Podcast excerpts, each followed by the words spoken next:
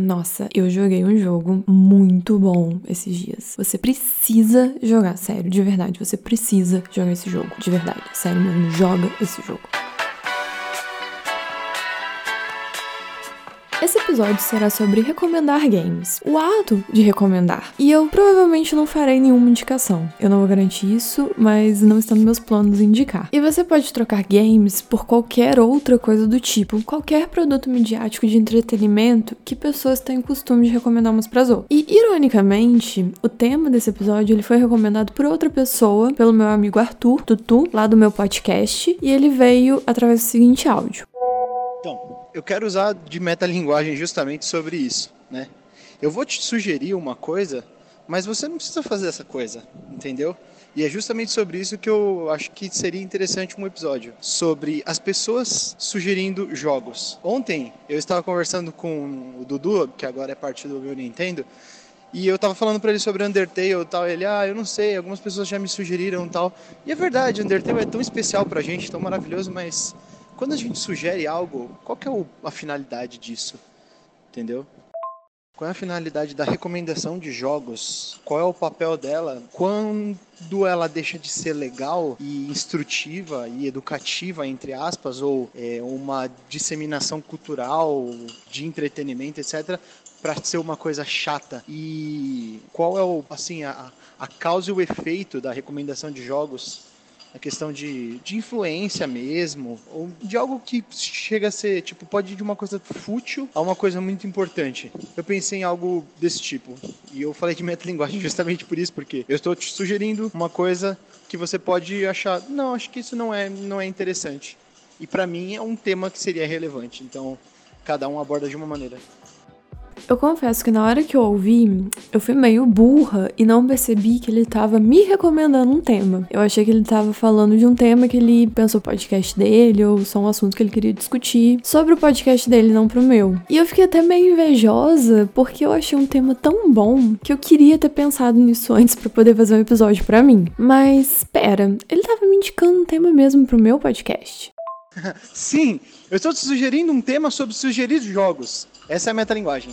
Então aqui estou eu falando sobre esse tema, muitos e muitos meses depois, mas estou falando sobre esse tema. E eu vou tentar responder alguns questionamentos a respeito do ato de recomendar jogos, fazer indicações de jogos e também trazer algumas reflexões a respeito do tema. Indicação de jogos, tá aí um tema que eu tenho muito local de fala, porque eu estou grande parte do meu tempo recomendando jogos para as pessoas, seja aqui no podcast, seja lá no Twitter, seja para as pessoas que são próximas ou sei lá, se alguém me parar na rua e me pedir um jogo, eu recomendo também. Então, indicar jogos é uma coisa que eu faço desde sempre. E isso já virou parte do meu ciclo de jogar videogame. Eu jogo um jogo, eu gosto muito desse jogo e depois eu indico ele para as pessoas. Qualquer deixa, tô lá indicando um jogo. E também porque eu recebo muita recomendação de jogo. E também muita gente tentando me convencer a jogar algum jogo ou tentando me convencer a gostar de alguma coisa que eu não gosto. Um beijo aí pros fãs de Souls Like e pro.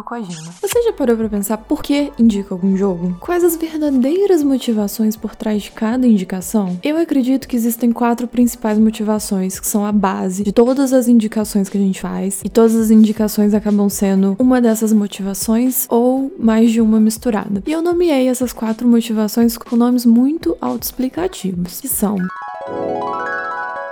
a primeira é a indicação por solicitação, a segunda indicação lembrei de você, a terceira indicação eu amei e a quarta indicação de obrigação. Os dois primeiros tipos são as indicações mais de boa, porque elas visam a outra pessoa, a que está recebendo a indicação. É o amor ao próximo. Tem muito mais a ver com agradar a outra pessoa do que agradar nós mesmos. Já as duas últimas são o contrário. Elas visam muito mais agradar a gente do que a pessoa que está recebendo a indicação. Mas eu vou explicar cada uma delas mais direitinho. Indicação por solicitação quando alguém diretamente te solicita uma indicação. Ela é visando o outro porque você vai parar, você vai pensar, vai olhar o seu extenso catálogo mental de coisas que podem atender ao pedido da pessoa e você vai falar para ela. Ou você vai ser um cuzão se recusar a fazer isso, mas você tá no seu direito também. Indicação lembrei de você que é quando você consome algo e lembra de alguém que pode gostar daquilo também. Na verdade, isso serve até quando você não gosta de algo, mas acha que alguém vai gostar daquilo indica. Para mim, essa é a motivação que envolve algum tipo de carinho. Tem que envolver algum tipo de carinho, porque você não vai lembrar que tal coisa fulano gosta se você não gosta dessa pessoa ou se importa o mínimo que seja com aquela pessoa. Então, eu acho que de todas essa é que tem a motivação mais carinhosa. Indicação eu amei.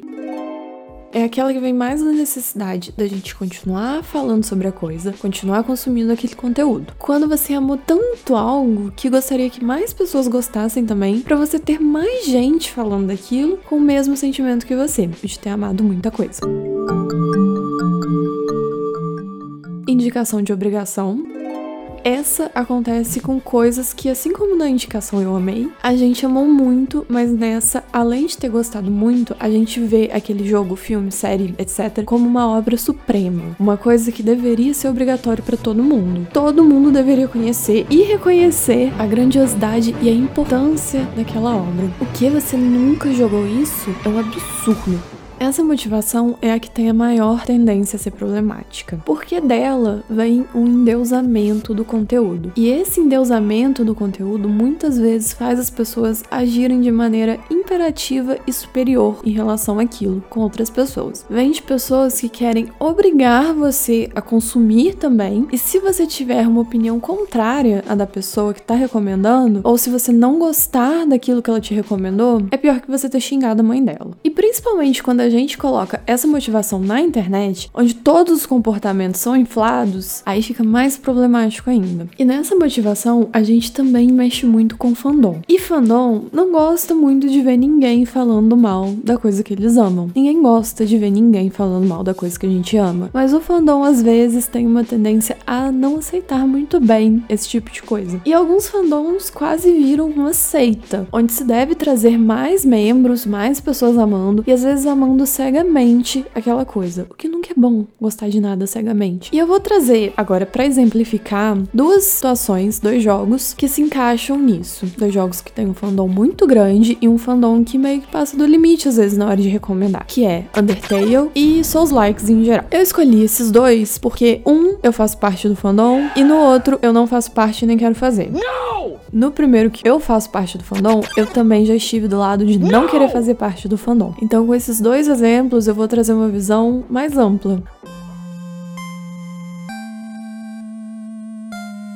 Undertale é um jogo que eu estive dos dois lados. E ter passado pela experiência dos dois lados faz com que hoje em dia, que eu faço mais o papel de quem indica esse jogo, me motive a continuar indicando. Ele foi indicado para mim com base na motivação de obrigação e na de hum, lembrei de você, talvez, porque minha amiga achou que eu poderia gostar. Acho que essas duas. E no meu caso, o desfecho dessa indicação que eu relutei a aceitar foi bom. E realmente ele era aquilo tudo que me falavam que ele era. Ele era realmente uma obra que deveria ser admirada, a sua grandiosidade e genialidade. É um jogo incrível. Uns bons anos atrás, uma amiga minha chegou para mim e disse: Amiga, você precisa jogar Undertale. E eu falei: Hum, ok. Aí eu dei uma olhada no jogo e eu não quis jogar. E eu deixei pra lá. Eventualmente, essa minha amiga voltava a me dizer que eu precisava jogar esse jogo. Porque eu iria amar e ele era incrível e falava muitas coisas. E eu lembrava da carinha dele, que não tinha ido muito com a cara dele, e eu ficava, ah,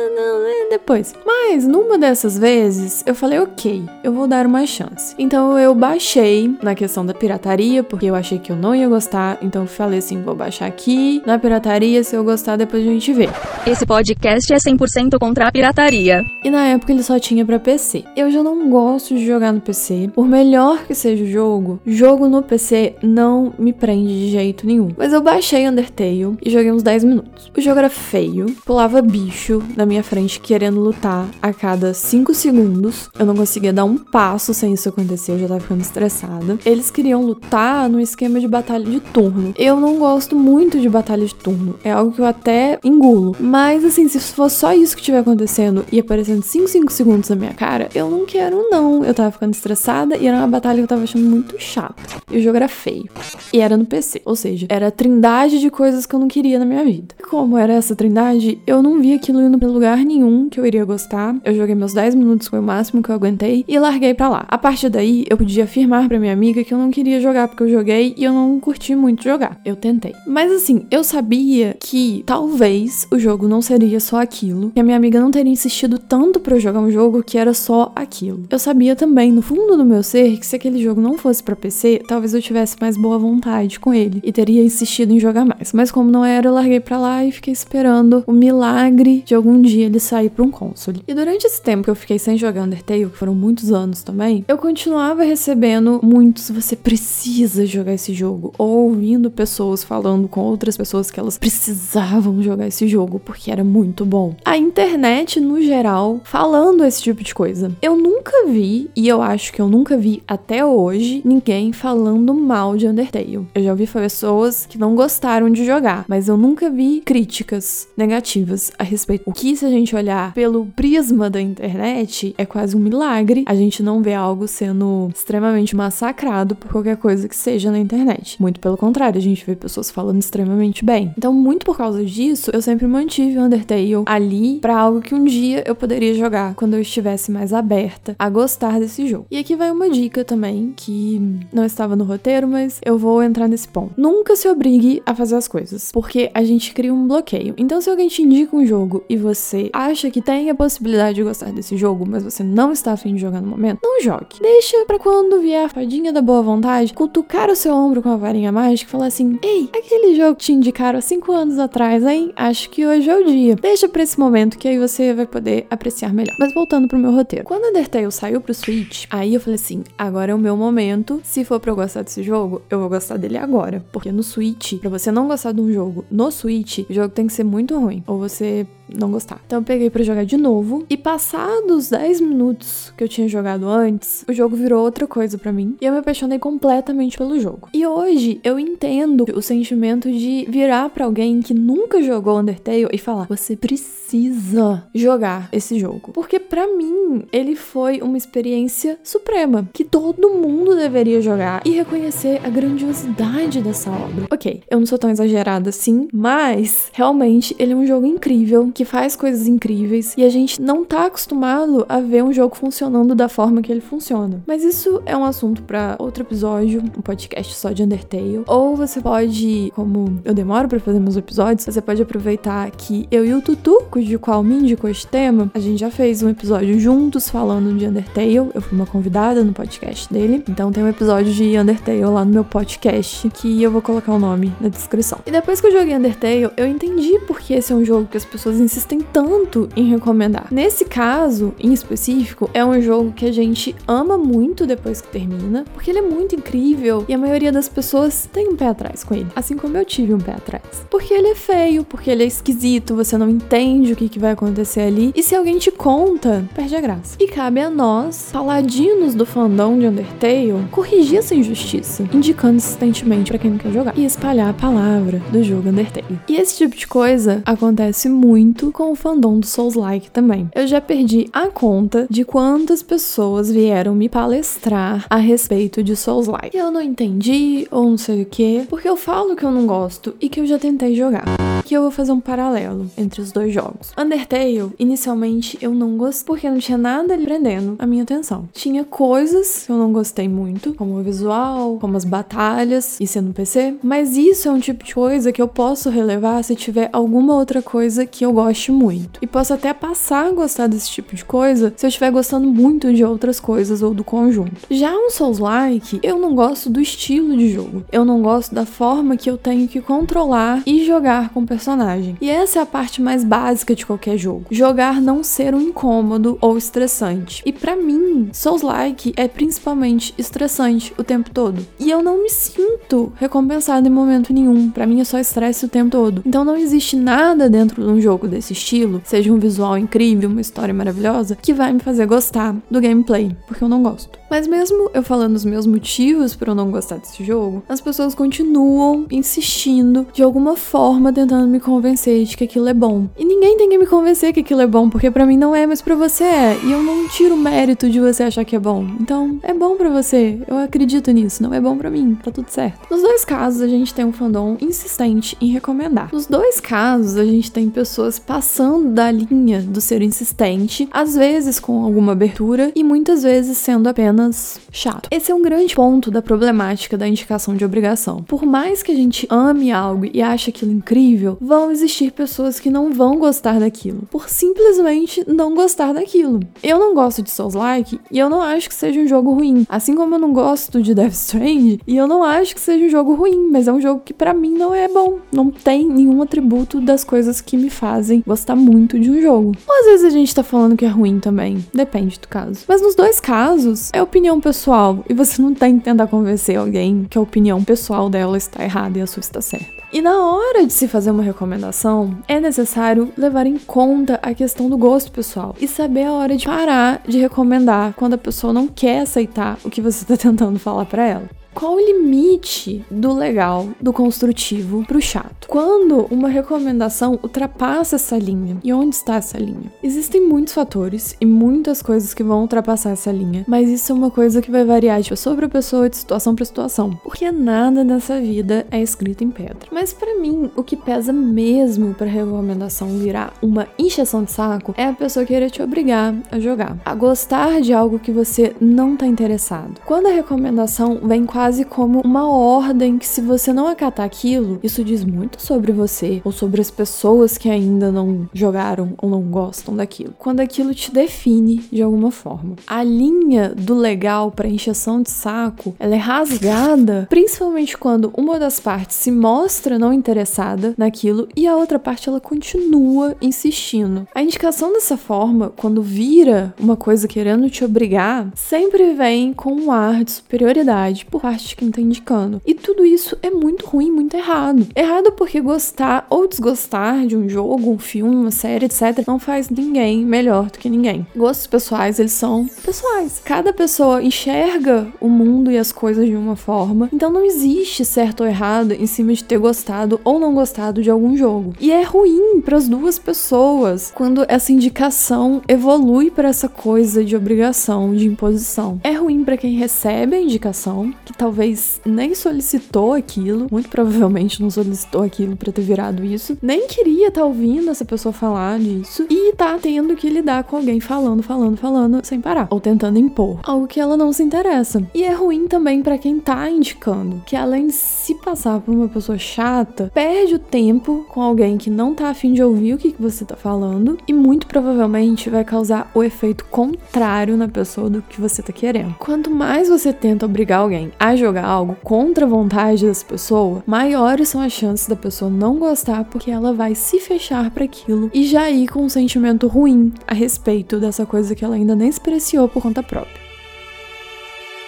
Eu tentei jogar Death Strand. Antes de lançar o jogo, eu tava super no hype de Death Strand. Aí saíram alguns trailers, algumas coisas e eu deshypei um pouco. Aí depois disso, eu deshypei mais ainda, umas três vezes mais, 50 milhões de vezes mais, porque as pessoas me encheram tanto o saco, porque eu não estava endeusando um jogo que não tinha nem saído ainda. E aí, um pouquinho antes do jogo lançar, eu hypei de novo, então eu comprei. E eu joguei mais ou menos umas 15 horas de Death Stranding. Eu já não tava gostando muito do jogo, mas tinha muita gente gostando. E eu tinha pago quase 200 reais nele. Então eu ia insistir mais um pouco sim. Mas não deu e eu parei de jogar tem, sei lá, já tem uns 4 meses que eu não encosto nesse jogo. E eu não gostei. E agora eu tô com rilia de pensar nesse jogo. E o que mais pesou, na minha opinião, sobre Death Stranding e na leve implicância que eu peguei com ele foram as pessoas tentando me convencer que aquilo era a coisa mais incrível do mundo. E eu estava vendo com meus próprios olhos que não era. O fandom, que tanto quis lutar e defender e ser o paladino da justiça desse jogo foi o que mais me afastou do jogo do que o próprio jogo. Não sei se é só eu, eu acredito que não, que a maioria das pessoas sejam assim também. Quanto mais tentam me forçar algo que eu não quero ou não tô muito afim, mais birra eu pego da coisa. Às vezes eu até sinto que eu poderia gostar mais, mas por birra de algo ou de alguém querendo me empurrar aquilo goela abaixo, eu não quero de jeito nenhum. E aí eu começo a ficar debochada também. É o famoso ranço. Eu sinto de verdade que eu podia ter gostado mais de Death Strand ou desgostado menos se não tivessem tentado defender cegamente esse jogo para mim. Se para qualquer coisinha que eu falasse não bem do jogo, viesse 30 pessoas me enchendo o saco, querendo falar com coisas que eu sou burra e eu não entendi a genialidade do Kojima, e consequentemente sendo atacada por não ter gostado muito de algumas coisas. Uma coisa que a gente não pensa muito quando faz alguma recomendação é a forma como isso influencia a experiência da pessoa que recebe a indicação. Ao recomendar algo automaticamente, as expectativas de quem recebe a indicação sobre aquilo mudam, para mais ou para menos. A ideia da pessoa é construída em cima do que, que a gente fala e da forma que a gente fala também. Não tem como fazer uma indicação de forma neutra, a não ser que você apenas, sei lá, cite o nome das coisas e a pessoa por si só vá procurar sozinha mais a respeito. Eu já joguei coisas que eu teria teria gostado muito mais se não tivessem me falado tão bem a respeito, porque aí as minhas expectativas foram lá pro alto e não eram tanto assim, eu já cheguei cheia de expectativa. E eu também já joguei coisas que eu amei demais, provavelmente porque falaram muito mal, então eu tava esperando um lixo e quando eu cheguei eu achei muito bom. Expectativa é algo que mexe muito com a nossa percepção das coisas. Eu tento ficar muito ciente disso quando eu vou recomendar algo para alguém, porque eu posso estragar uma experiência que seria incrível para aquela pessoa, de acordo com a forma que eu falo. Inclusive, se eu estiver falando bem, eu posso estragar também. Outro dia, no Twitter, me pediram para fazer um episódio ensinando a recomendar jogos e eu vou falar os pontos principais aqui então. O que eu me atento na hora de falar de jogos para as pessoas que provavelmente ainda não jogaram eles. Primeiro de tudo e o mais importante é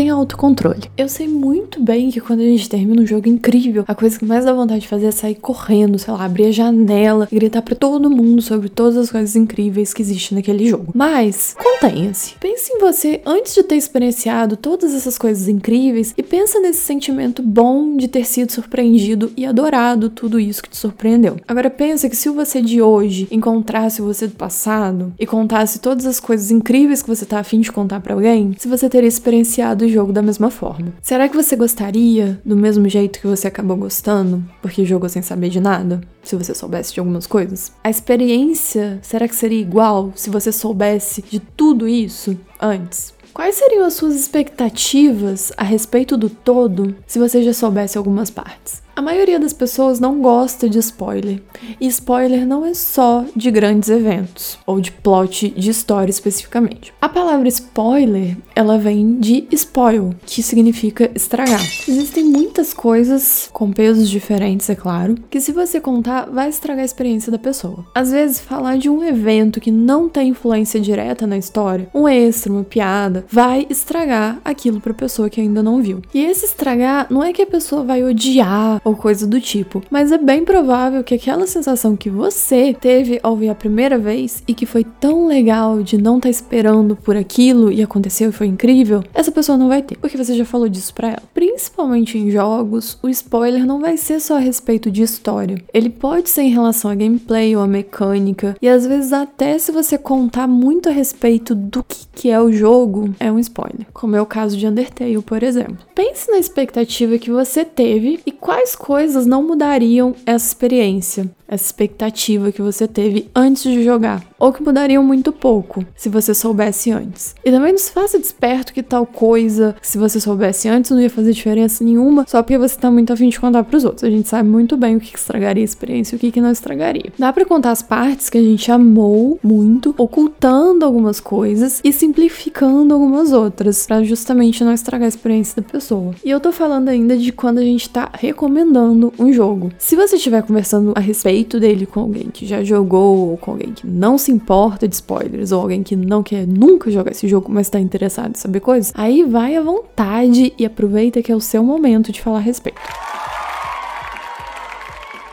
Outra coisa que serve muito para mim na hora de recomendar é focar mais na experiência pessoal, falar mais sobre como eu enxerguei a experiência do que falar do jogo diretamente. Eu amei esse jogo porque eu fiquei muito imersa na história. A sensação de superação que ele gera na gente é incrível. É um jogo que me surpreendeu muito, um monte de coisa que eu nunca imaginaria que um jogo pudesse acontecer aconteceu nesse. Esse tipo de coisa. E por último, e também muito importante, é saber com quem que você tá falando. Para cada pessoa, um aspecto do jogo vai ser mais mais importante do que outros. E isso vai ser uma variação imensa de pessoa para pessoa. Para mim, por exemplo, a narrativa e o contexto do que se faz no jogo são muito mais importantes do que o gameplay e mecânicas em geral. Então, se alguém vier me indicar um jogo focando em falar só de gameplay ou só de mecânica, provavelmente isso não vai me convencer muito, não vai fazer meu olhinho brilhar muito não. Mas às vezes o que a pessoa não gosta é o principal do jogo, é o que faz ele muito interessante. E se você está indicando esse jogo para alguém, eu acredito que você deve ter algum argumento para indicar isso para essa pessoa. Então aí você vai ver qual é a sua motivação. A sua motivação é porque tem alguma coisa além disso que a pessoa não gosta, que ela pode gostar muito, ou você está indicando só por indicar mesmo. E sei lá, vai que ela passa a gostar depois da sua indicação. Então, assim, tudo é uma questão de avaliar com quem que a gente está falando e o que que a gente pode usar como argumento para pessoa. Como eu já disse, respeitar o espaço da pessoa. Se você vê que ela não não tá muito mais afim de ouvir você falando aquilo, então deixa pra lá. E não insiste também mesmo se a pessoa tiver falado que se interessou, mas não tá afim de fazer agora, porque tudo a gente tem um tempo e deixa as pessoas curtirem as coisas no tempo delas. Isso é muito importante elas curtirem de fato a coisa, porque aí vira obrigação e quando é obrigação nada fica tão legal quanto poderia ser.